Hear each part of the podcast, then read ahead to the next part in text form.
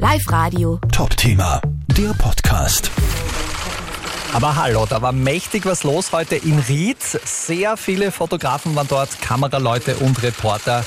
Die waren alle mit dabei, als er vorgestellt worden ist, als neuer Trainer der SV Ried. Robert Ibertsberger. Live-Radio-Sportchef Andreas Froschauer, du warst natürlich auch für uns mit dabei und hast auch mit dem neuen Rieder Trainer gesprochen. Ja, für Robert Ibelsberger ist es ja eine Rückkehr nach Ried. Er hat ja von 2010 bis 2017 schon bei den Inviertlern im Nachwuchs gearbeitet und jetzt ist er eben wieder da und am neuen Job.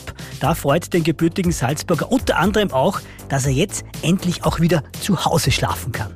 War jetzt in den letzten Jahren auch nicht mehr so gang und gäbe bei mir. Also da gefällt sich die Familie auch noch zusätzlich. Es hat sich echt, echt gut angefühlt, wieder daher zu kommen. Viele bekannte Gesichter, gute Gefühle, auch da wieder da zu sein. Und was anderes Typisches, Inviertlerisches ist ihm in den letzten Jahren auch etwas abgegangen. Ich sage die Gemütlichkeit. Das merkt man einfach da schon, dass man Gemütliches äh, beieinander hat und äh, miteinander. Nicht ganz so gemütlich ist das große Ziel von Robert Ibertsberger. Er will mit den Riedern unter den Top 6 in der Tabelle landen. Arbeitsbeginn als neuer Riedtrainer ist für ihn dann am 3. Jänner. Na dann, alles Gute für den neuen Job.